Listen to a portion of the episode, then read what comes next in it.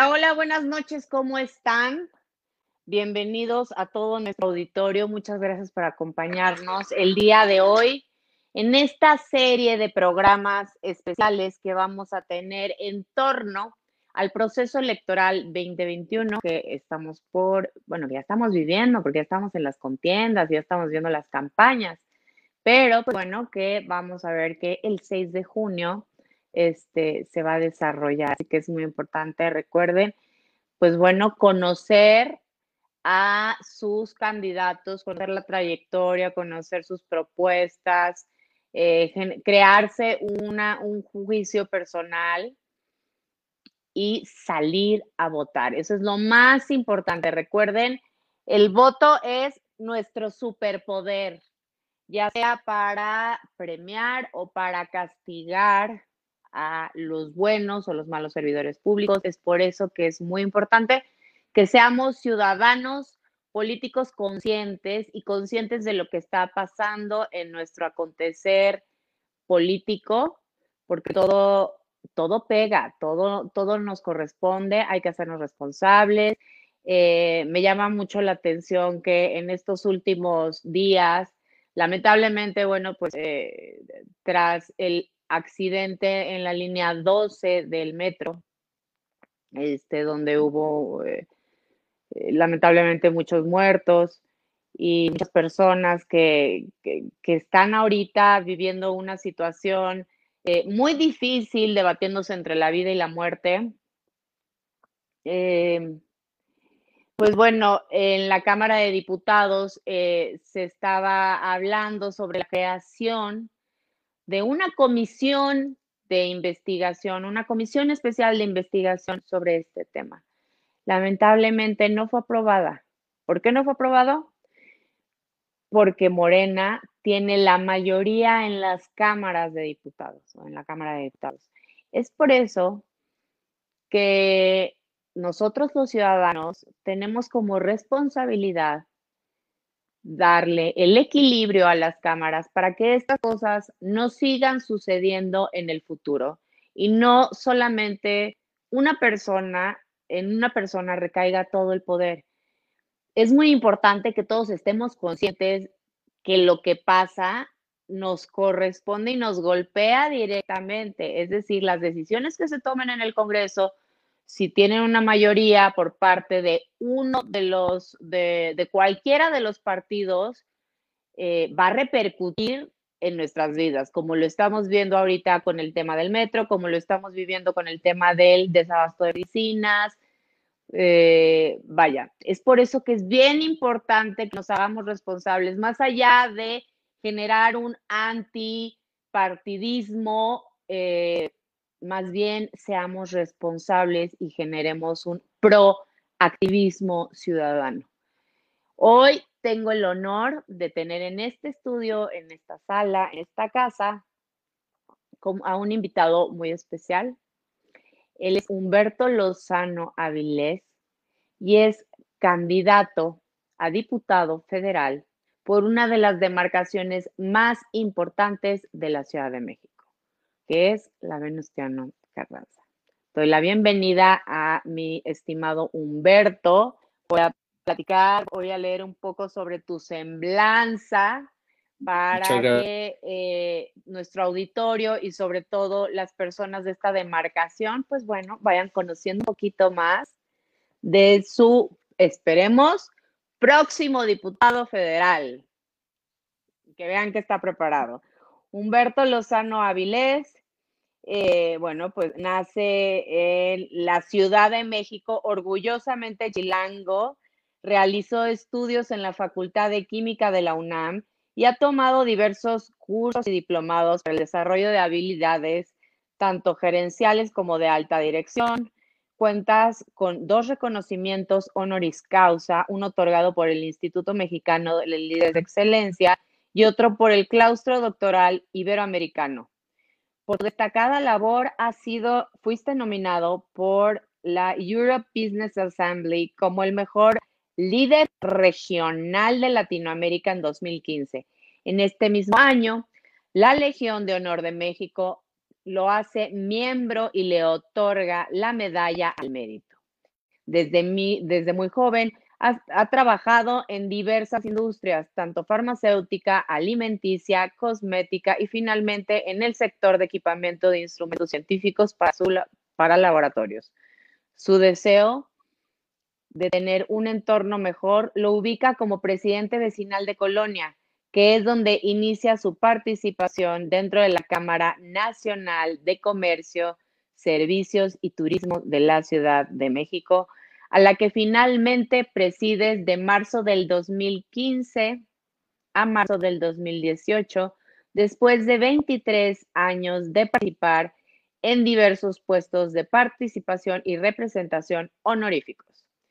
Presidente, o sea, por mencionar algunos, presidente de la Asociación de Distribuidores de Material para Uso Científico, consejero de la entidad mexicana de acreditación, consejero nacional de la Confederación de Cámaras de Comercio, miembro de la Junta Directiva del CCE, consejero de Nafinsa, consejero de Fundemex, tesorero de la Asociación de Cámaras de Comercio Iberoamericana, miembro del Consejo Económico y Social de la Ciudad de México, así como miembro del grupo redactor que ayuda al jefe de gobierno a redactar el documento base de la Constitución de la Ciudad de México, subcomisionado para la reconstrucción de la Ciudad de México, diputado constituyente en los trabajos para brindar a la Ciudad de México de este extraordinario documento legislativo,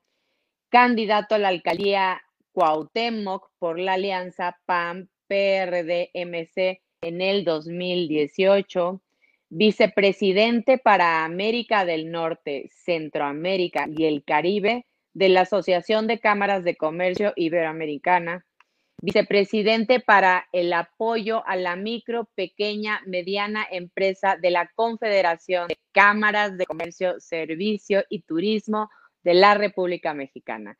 Actualmente es candidato por la coalición PRI-PAN-PRD por el Distrito 11 de la Ciudad de México, basado y ubicado en la alcaldía Venustiano Carranza. Es un honor platicar contigo y entrevistarte, Humberto. Gracias por haber aceptado la invitación. Bienvenido. Todo lo contrario, Napat, muchísimas gracias por la invitación y gustoso de estar contigo y todos los que siguen tu programa. En verdad, un honor.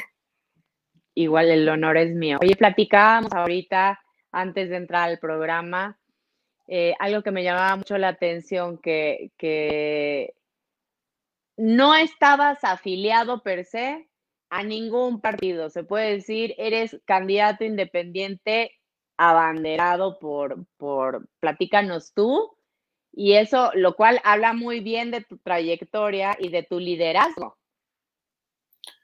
Sí, efectivamente, muchas gracias, Ana Paz, nuevamente.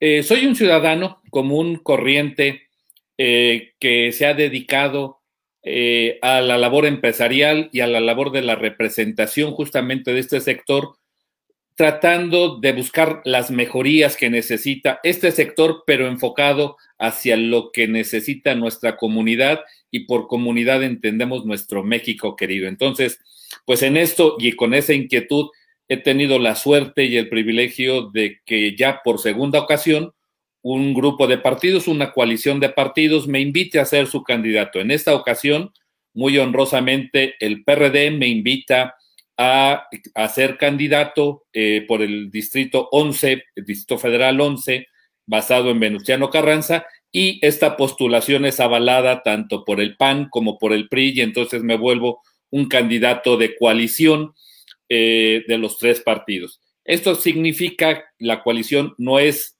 candidato único, sino es la gente podrá votar por uno, por dos o por los tres partidos en la boleta y hay reglas en las técnicas de coalición que ya determinarán qué porcentaje se va para cada partido o si la gente desea votar por un solo partido, también lo puede hacer, ¿no? Entonces, es la diferencia entre alianza y coalición. Creo que esto es muy importante aclararlo desde el principio, porque yo creo, y que lo estemos repitiendo de, de manera reiterada, eh, a lo largo de este proceso previo a las elecciones, el cómo se debe de votar en la boleta. justo para no dañar tampoco a los partidos políticos, que esta podría ser a lo mejor alguna trampita, este, y irnos directo para el tema de los diputados. ¿Cómo, cómo aconsejas que se ejerza este voto? Eh, si los ciudadanos ya tienen claro por qué partido van a, cuál es el de su preferencia, lo ideal es votar por ese partido, solamente por ese partido. Si de repente, por la misma manera en la que nos presentamos y hablamos de los tres partidos, generamos alguna confusión en el votante y votan por dos o tres partidos, no pasa nada, el voto no se, anula, no se anula siempre y cuando sean los partidos de la coalición. Es decir, si votan de repente por el, el PRD y al mismo tiempo por Movimiento Ciudadano que no está en la coalición, el voto se anula.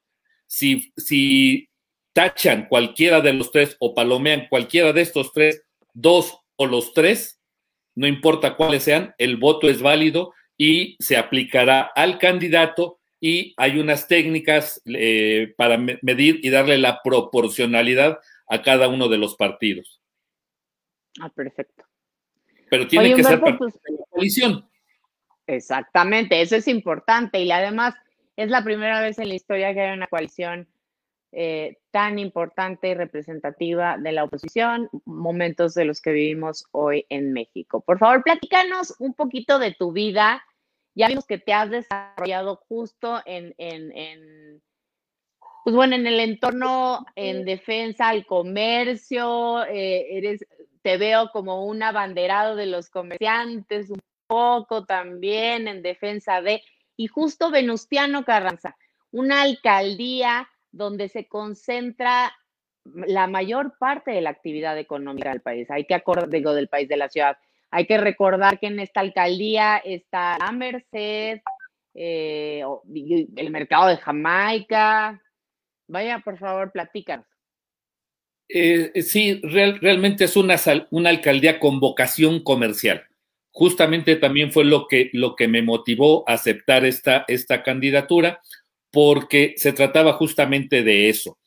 Y más en este, en este momento particular, no solamente de, México, sino de la humanidad, pero muy golpeados particularmente en México por eh, ya no solamente los temas de salud, sino los temas económicos. Ahí es donde me termino convenciendo que, que debo aceptar, siendo ciudadano, que debo de aceptar, justamente porque he tenido la grandiosa oportunidad de representar a comerciantes y no por decir que tengo la llave exacta o la clave para la recuperación económica, pero sí los últimos 25 años me ha permitido tener una experiencia comercial y de representación, tratar con muchas, con muchas personas, no solamente en México, sino en el mundo. Tuve la oportunidad de estar en, en el llamado cuarto de junto en el Tratado de Libre Comercio, en donde los empresarios nos reunimos para darle nuestro punto de vista a los negociadores oficiales del, del tratado. Entonces, ahí estuve en Estados Unidos, en Canadá, eh, viendo todo esto. Lo mismo en Chile, en Argentina, en Colombia para ver la Alianza del Pacífico y todo lo que estamos haciendo, no solamente hacia Norteamérica, sino hacia otras esferas. Eso me ha permitido poder tener una idea eh, clara de cómo podemos abordar el tema de la recuperación económica, que aunque parezca extraño, después de 18 meses de esta terrible eh, pandemia sanitaria, no hay una ley para la recuperación económica. Justamente ese es mi primer proyecto que quiero abanderar, crear una ley de recuperación económica. Es el platícanos, por favor, ahora sí, platícanos que eso me interesa muchísimo, yo creo que a todos nuestros televidentes, porque la, veo esta, esta cosa a tu favor tan maravillosa que has estado como juez y parte. Conoces la realidad del comerciante y también los de la, la realidad del otro lado. O sea, y sabes cuáles son sus necesidades. Claro, entiendo, eh, te podría decir que claramente cuál es, cuál es la problemática y puedo entender y vislumbrar cuál es la solución, que no es fácil, pero que requiere el esfuerzo de todos los que participamos en ella. Es una ley que tiene que ser transversal, es decir, tiene que tocar por necesidad ley de financiamiento hacia municipios y estados, la ley fiscal, una serie de, incluso la ley federal del trabajo, porque tiene que ser una ley que, recorra todos estos grandes temas para que no quede ninguna arista sin cubrir y podamos entonces establecer las métricas, los parámetros, para que no echemos dinero a la basura. Lo que se trata es de eficientar los recursos, guiarlos hacia la productividad, pero hacia, hacia el apoyo de los empleos y de los empresarios. En la finalidad no es defender a los empresarios, sino defender a los trabajadores, que todos tengamos mayores recursos en nuestros respectivos bolsillos para que podamos hacer girar la rueda productiva de todas las empresas, de todo el comercio, de la industria nacional. No es ayudar a los empresarios como objetivo final.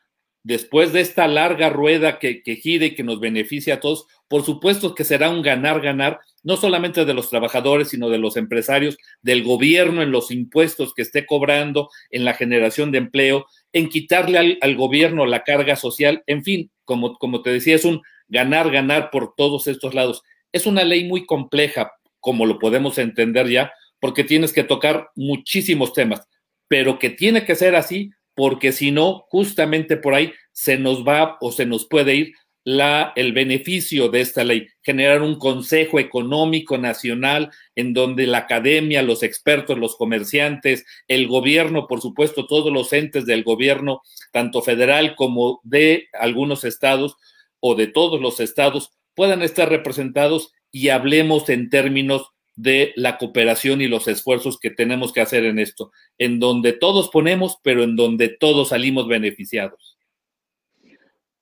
Esta ley también busca beneficiar al sector de la informalidad, por así llamarlo. O sea, las personas que no están afiliadas y que están en estos mercados, que son muchos, o sea, que finalmente deberíamos de buscar una legislación, no sé, sobre todo después de este tema de la pandemia.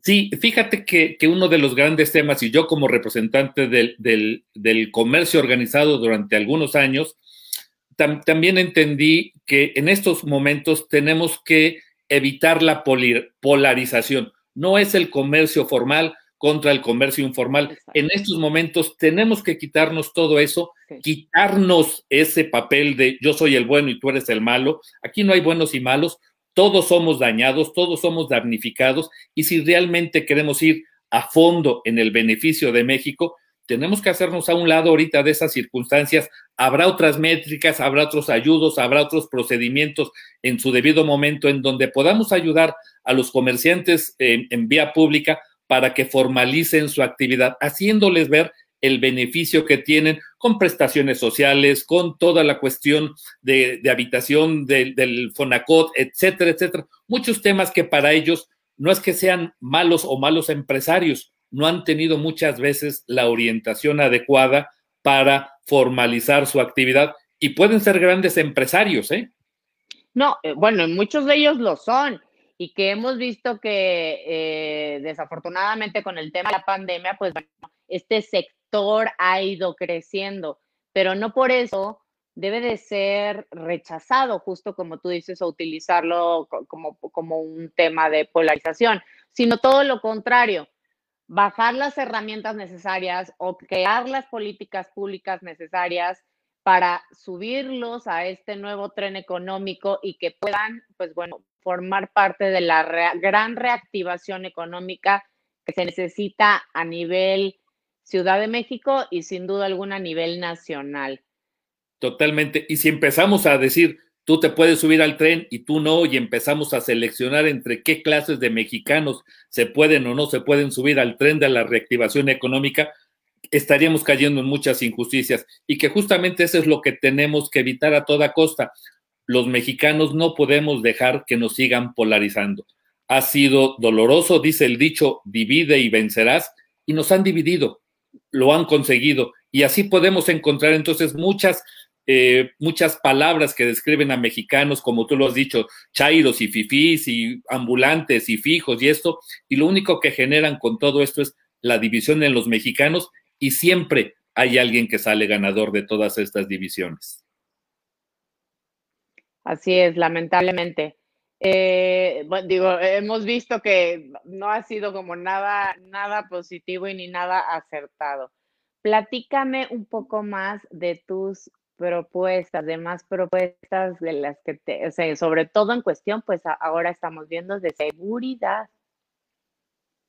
Pues mira, son, son grandes temas, la seguridad, la reactivación económica, pero otros de los, de los proyectos que quiero abanderar dos, son dos básicamente. Entonces, para completar en tres. El segundo es la reactivación de las guarderías y de las estancias infantiles.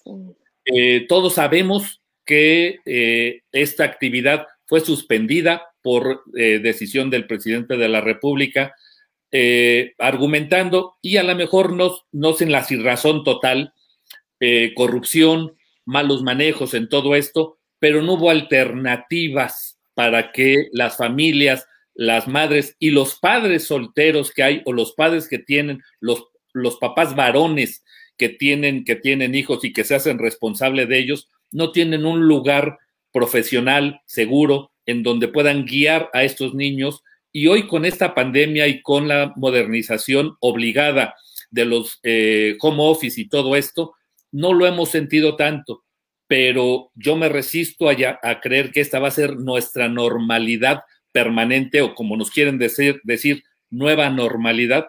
Yo creo que vamos a llegar a lo que siempre queremos, a nuestras actividades en las calles, a que los niños estén en la escuela, a que nosotros podamos tener una vida armónica en las calles, en la ciudad, y entonces ahí vamos a encontrar el terrible problema de que no tenemos un lugar seguro, profesional, sano, adecuado, en donde dejar a nuestros niños. Y ahí es donde vamos a sentir el problema. No lo hemos sentido tanto por esto de, de, la sana distancia y de que muchos estamos en nuestras casas y entonces los niños se quedan con nosotros, están haciendo lo que pueden tanto los padres, la sociedad como los niños, quitándole este poderío de, de socializar a los niños.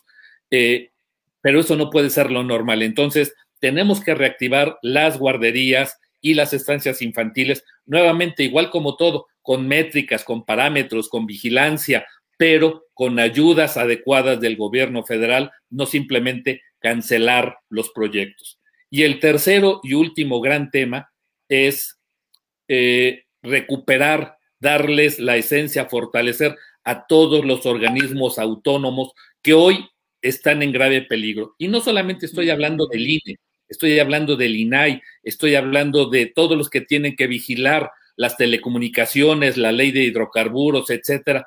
Todo esto que de plumazo se ha cancelado o que están atentando contra su seguridad o su permanencia, no lo podemos permitir. ¿Tenemos que cambiar? Sí, sin lugar a duda, pero lo que tenemos que hacer es fortalecer y darle otra esencia a todos estos organismos, no cancelarlos.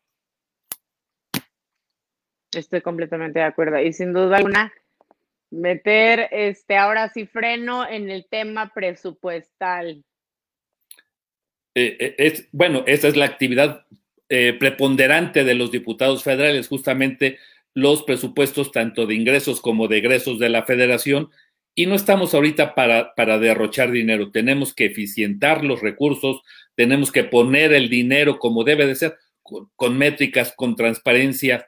Aplaudimos sin lugar a dudas, por ejemplo, que el gobierno federal esté implementando las vacunas. Y no se trata de criticar o no, si son pocas, si, si fueron muchas, si hubo problemas al inicio o no. Qué bueno, aplaudimos que se esté vacunando a la población, pero realmente tenemos que hacer una profunda investigación para poder saber los mexicanos y cuánto cuestan las vacunas, cuánto hemos invertido en tener las vacunas, cuando debería de ser un tema. Lo económico no es lo, primordial. Qué bueno que se están aplicando, qué bueno que se están comprando, pero un tema no menor es y cuánto nos están costando. No, y sobre todo esto, lo que tú dices, en general darle transparencia a todos los procesos, ¿no? Que, nos, que ahora ya no, por alguna razón, no la tienen.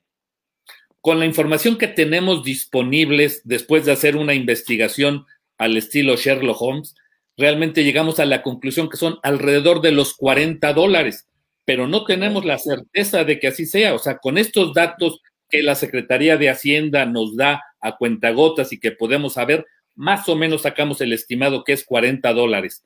No importa si es caro o es barato, sabemos que es un alto precio.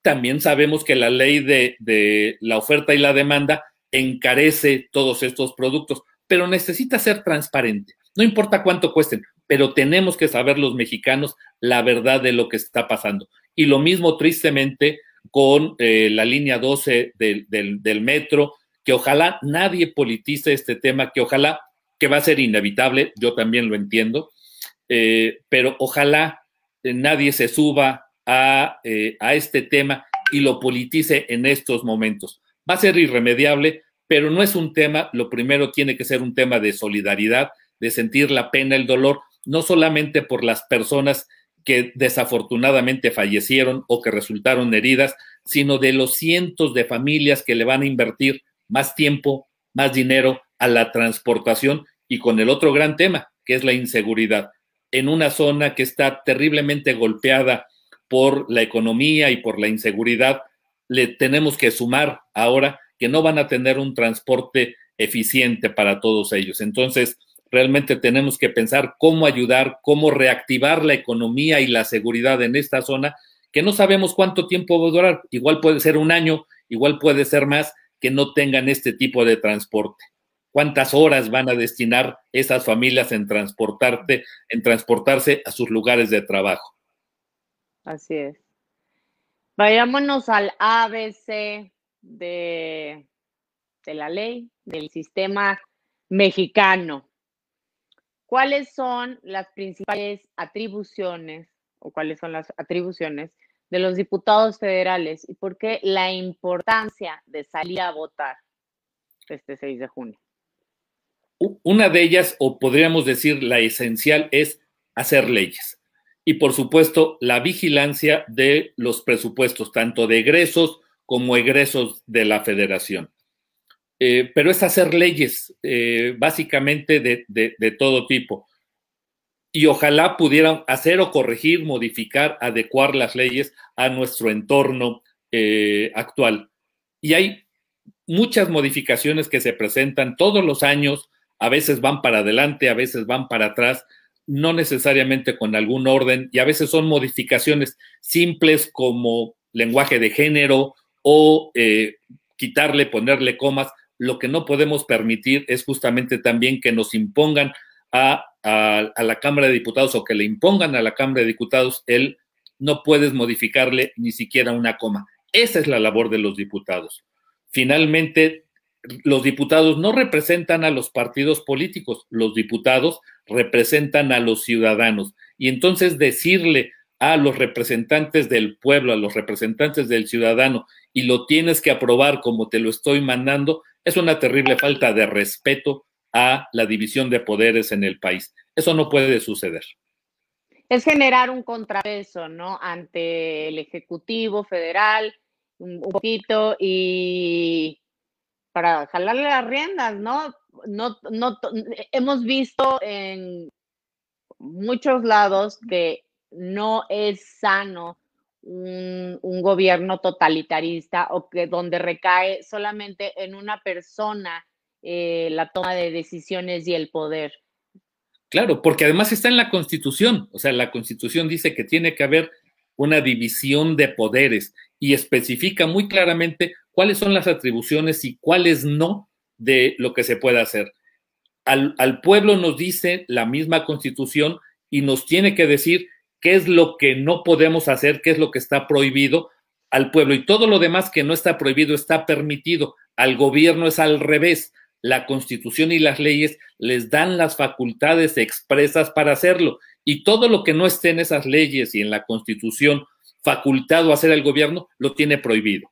Es al contrario con el pueblo. El que tiene la libertad, el que tiene la decisión, el que no tiene que estarse preocupando si lo puedo o no lo puedo hacer, eh, es el pueblo hay cosas muy claras de la convivencia entre las personas que están prohibidas. Eso, eso todo mundo lo entendemos. Y eso es lo único que tenemos prohibido. El gobierno es al revés. La constitución y las leyes se hicieron para acotar al gobierno, no para acotar a los ciudadanos, para acotar al gobierno. Y eso es lo que tenemos que hacer y hacer respetar.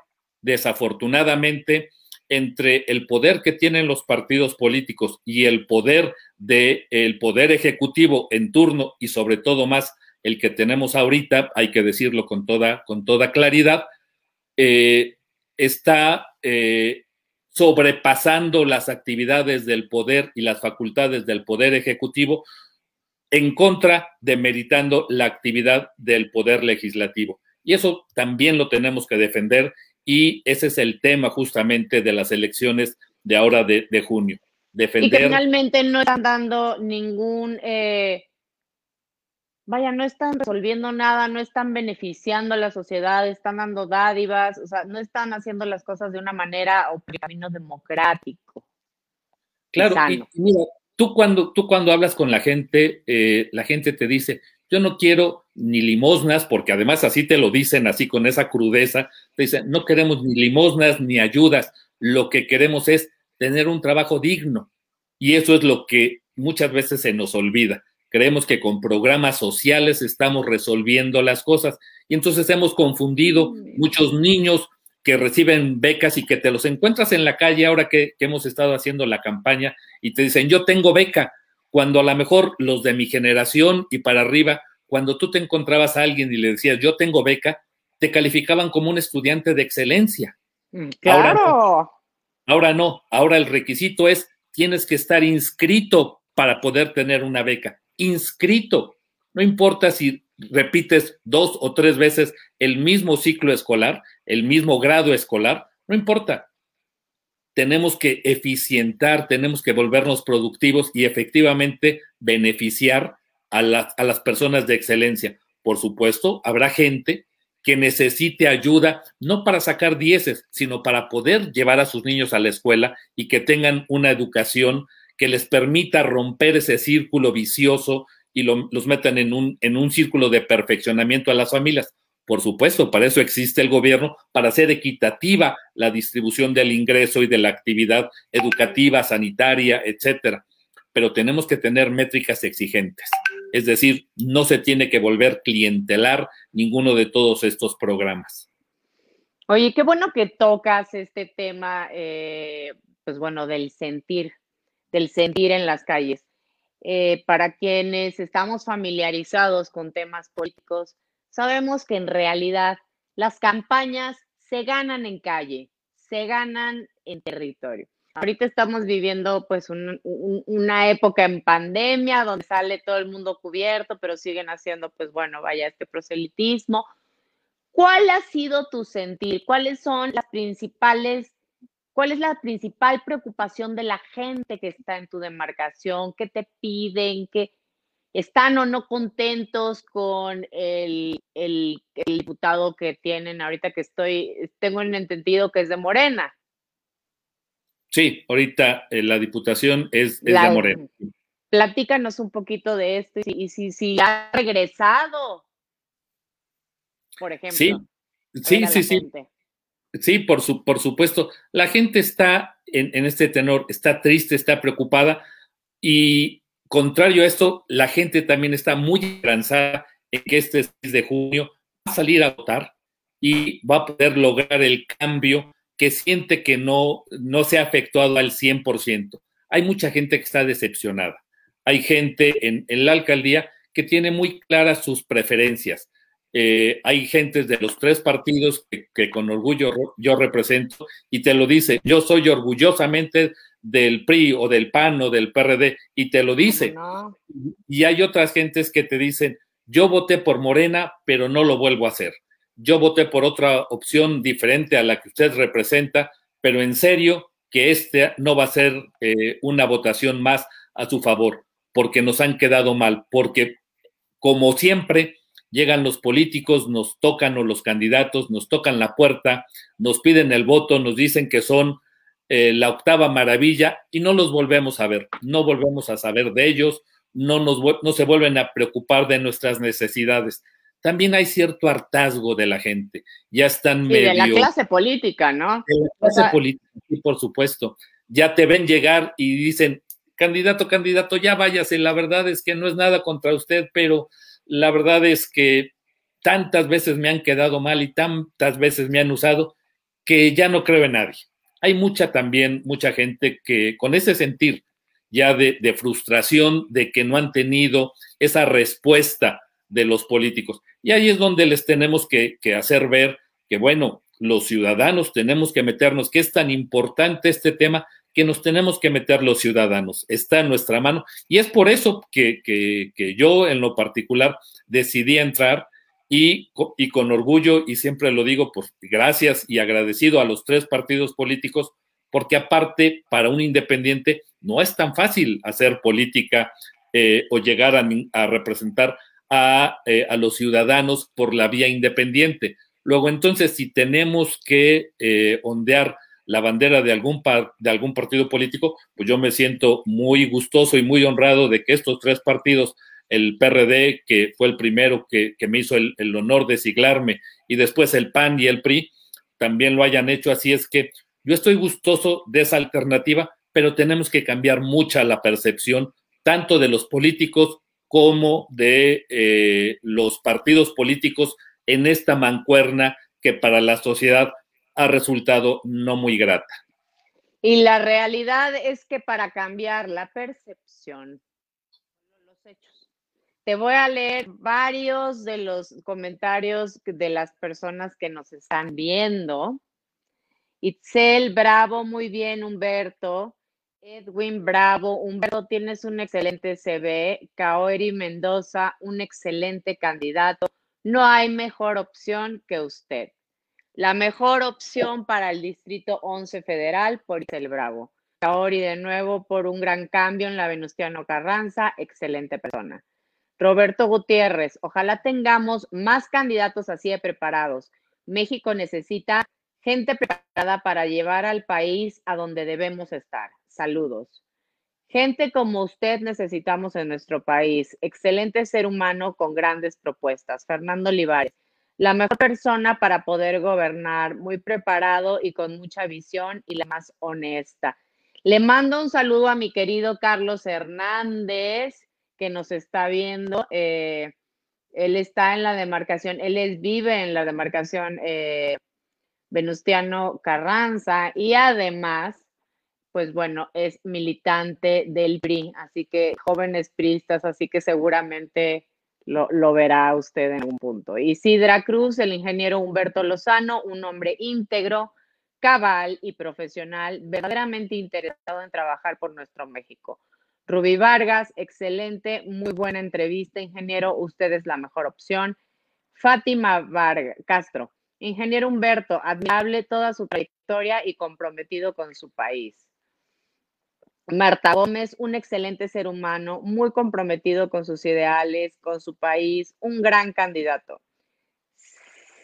Cirita, o sea, me imagino que señorita Sue, gente preparada como usted es lo que necesitamos. Coincido, no nada más preparada, sino con eh, vocación de servicio y además, eh, pues bueno, que ya has tenido una gran trayectoria que te que avala, que te avala.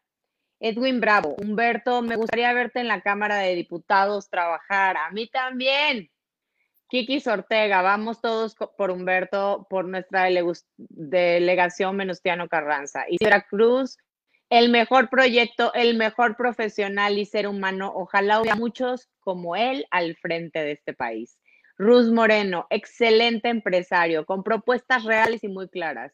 Ingeniero, tiene toda mi admiración. Los invito a seguirlo y escuchar sus propuestas. Me siento afortunada de conocerlo desde la Miguel Hidalgo. Envío saludos cordiales y estamos apoyándolo en toda su candidatura.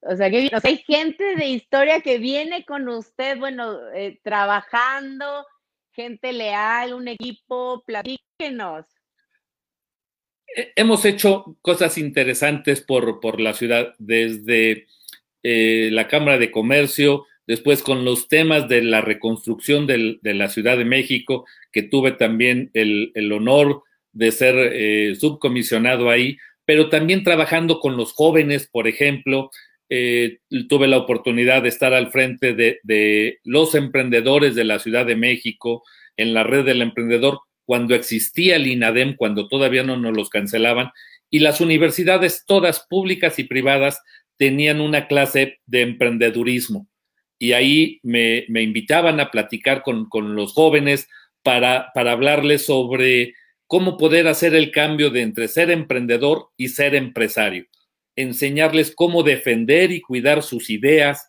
cómo darles valor a las ideas y que nadie se apropie de ellas, eh, enseñarles a patentar, a registrar, dónde conseguir dinero, a veces a título gratuito. Tristemente en México no es tan fácil conseguir bolsas de dinero accesibles para los emprendedores, pero sí las hay en Alemania, sí las hay en Francia, sí las hay en Italia. Enseñarles a todas estas gentes cómo poder obtener financiamiento para sus ideas, pues eso fue lo que también me apasionó eh, para estar trabajando. Y todo esto lo, puedo hacer y le puedo dedicar estos, tiempos, eh, alejándome un poquito tanto de la empresa, porque yo vivo, yo en ninguna parte cobro, yo vivo de mi trabajo, yo vivo de, ser, de ser orgullosamente comerciante, empresario del comercio, y no lo pudiera hacer si no tuviera, por supuesto, una, una gran esposa que en esta labor de, de, mm. cuando yo me salgo este, a todos estos sueños y a todos estos, pues ella se queda trabajando y luego lo hacemos a la inversa. Honestamente ha sido más, más para acá que para, para ella.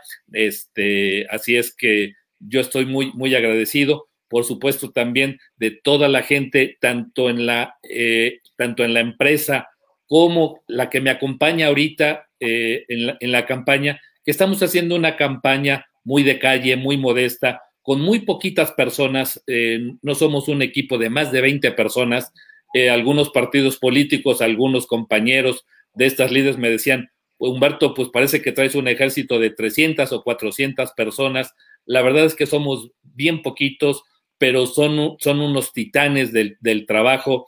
Eh, están trabajando desde las 6 de la mañana y les pueden dar a veces las 12 o la 1 de la mañana y están, estamos trabajando, planeando, viendo y ya están hombres y mujeres colocando, colocando este, mantas y colocando pósters. La verdad es que estoy infinitamente agradecido con, este maravilloso grupo de personas que, la vida eh, me colocó al lado y entonces no les puede quedar uno mal y la vida ha sido muy generosa conmigo y las personas que a lo largo de, mi trayectoria pues han estado conmigo no, no dejan mentir porque a veces cuando entramos a la política o cuando más cuando estamos en campaña decimos que nosotros somos la octava maravilla que somos, este, que nada más nos falta nuestra aureola aquí, este, para, pero que el cielo lo tenemos ganado, que por supuesto somos lo mejor de lo mejor. Y, y los votantes a veces nos lo creen, no se ponen a comparar, no se pueden a ver nuestro historial de vida para ver si efectivamente eso que decimos con lo que hemos hecho en nuestra vida coincide. Muchas veces, la mayoría de ellas, nos damos cuenta de que no es así. Nos vienen a decir mentiras y si la, persona que empieza diciendo mentiras en, en, su trayectoria, bueno, pues hacia dónde podemos seguirle, ¿no? Entonces, tenemos que actuar con esa congruencia entre lo que hemos hecho y lo que queremos hacer, porque si no hay una, una ruptura brutal entre los sueños, entre los ideales, pero que no comulgamos con ellos y que nunca los hemos hecho. Entonces, desde ahí tenemos que cambiar también a las personas que se meten a hacer política, que sean congruentes en toda su manera de ser y comportarse. Eso es, así tenemos que fijarnos en, elegir a personas congruentes de quien rodearnos. Humberto, ¿qué mensaje les darías a estos jóvenes? Eh, bueno, ahorita estamos viendo más bien un tema de apatía por parte de, muchos jóvenes para, para, para salir a votar, y justo me, lo, me recuerda más mi querido Carlos Hernández, que siempre ha sido un chavo muy entrón, un líder nato, un líder juvenil. ¿Y qué mensaje les darías? O sea, ¿qué está pasando? Porque, oye, es, es preocupante.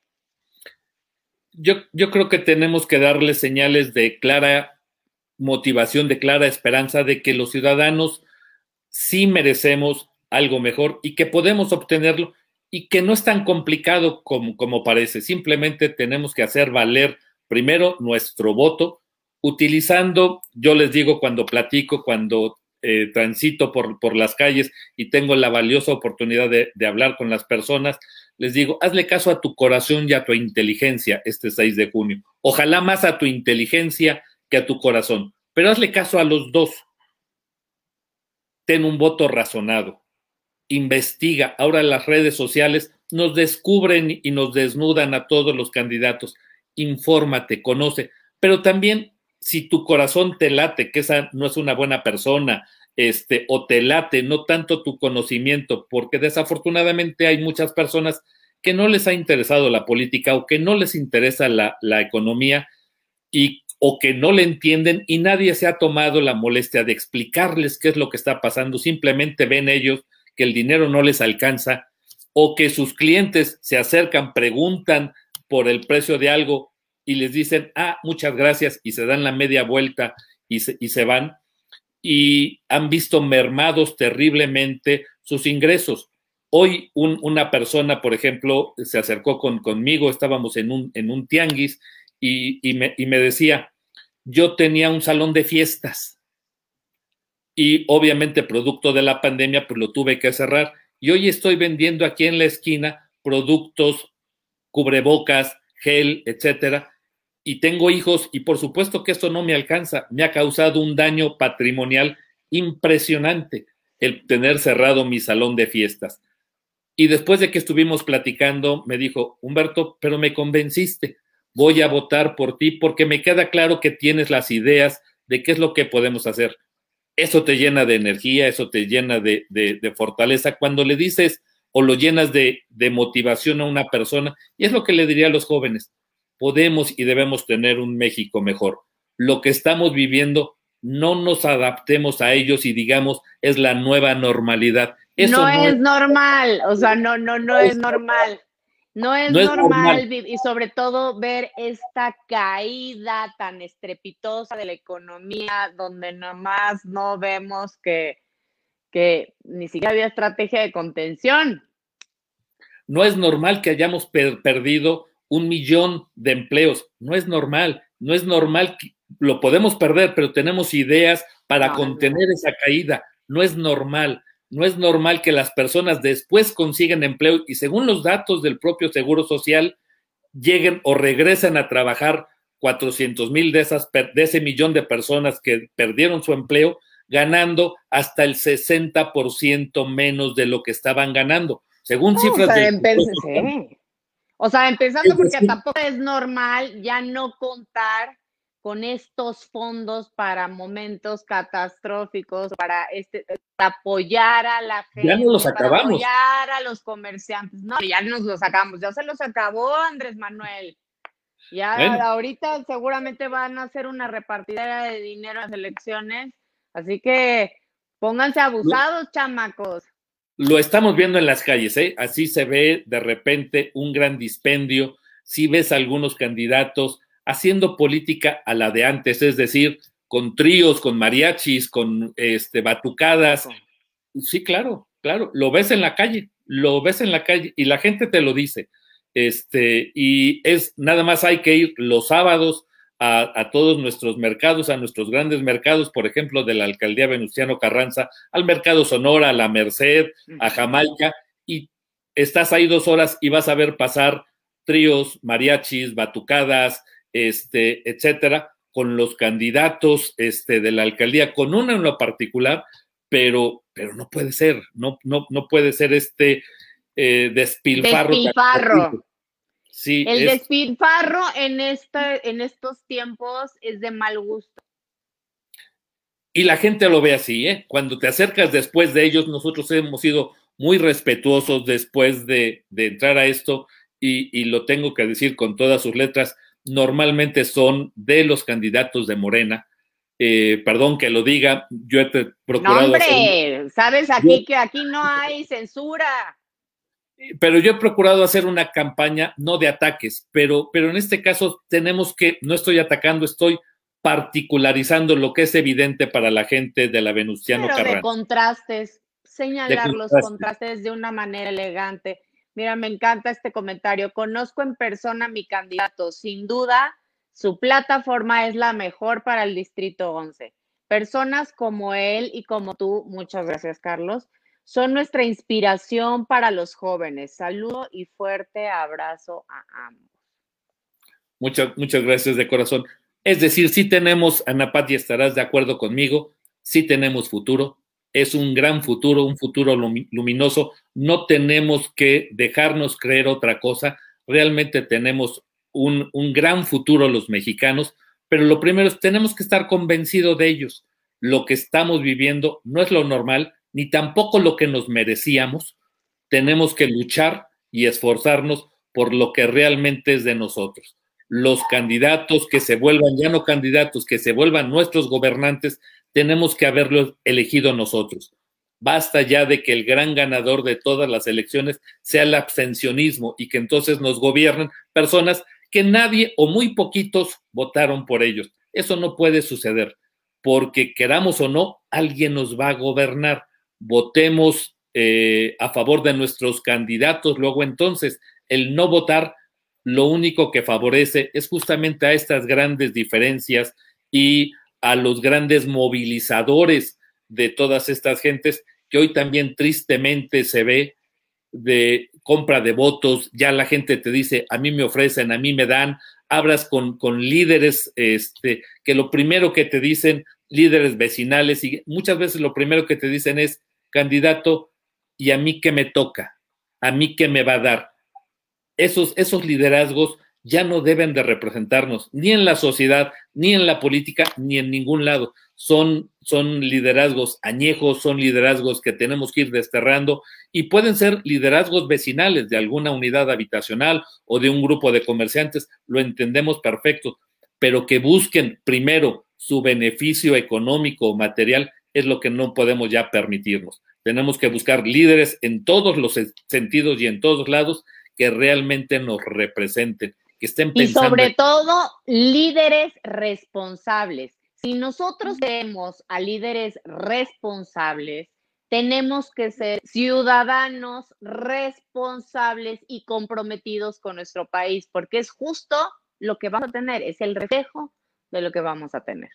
Así que todos tenemos este compromiso y esta responsabilidad, no importa si nos da flojera o no, de salir a votar, de invitar a nuestros amigos, de hablarles a nuestros vecinos, a nuestra familia, de ese día poner un reminder, un recordatorio en el celular y decir, vamos todos juntos a votar porque es imprescindible, es una obligación como mexicano, que quieres a tu país y que ocupa, o sea, que vives aquí, híjole, a votar para recuperar el ejercicio democrático de nuestra, en nuestra república. O sea, y lo que significa, muchas personas creen que un voto no marca la diferencia marca toda la diferencia. Toda la diferencia.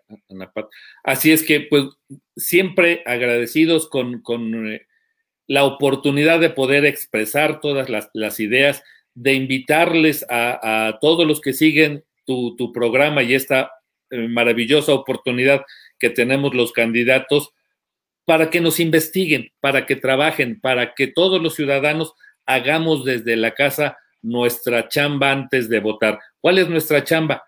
Estar enterados, comparar, hacer un análisis entre todos los candidatos. Tenemos entre las propuestas. Entre todas las propuestas.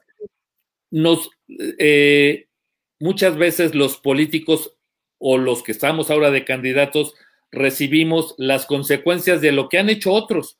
Y la verdad es que hay una, una tristeza, una apatía en algunas gentes no de votar, sino de escuchar a los políticos. A muchos de ellos ya les da flojera, a muchos de los ciudadanos.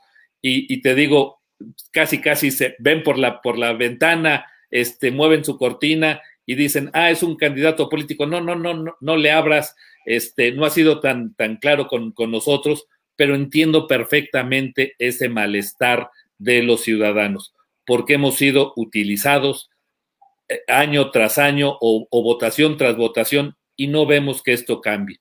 Pero nosotros tenemos el poder, como tú lo dijiste hace rato, de con nuestro voto premiar o castigar a quien se haya convertido en eso, porque además ahora vienen los temas de reelecciones y entonces muchos de los diputados que se quieran reelegir o muchas de las personas que quieran buscar alguna reelección futura sin haber hecho nada, ahí es cuando los ciudadanos podemos darle nuestro no estoy de acuerdo contigo, no, y es simplemente voy a votar por otra alternativa. Y es lo que está viviendo ahorita la gente, ese, ese desamor, preocupados por los temas sanitarios, también nos preguntan, oiga, ¿y será seguro votar?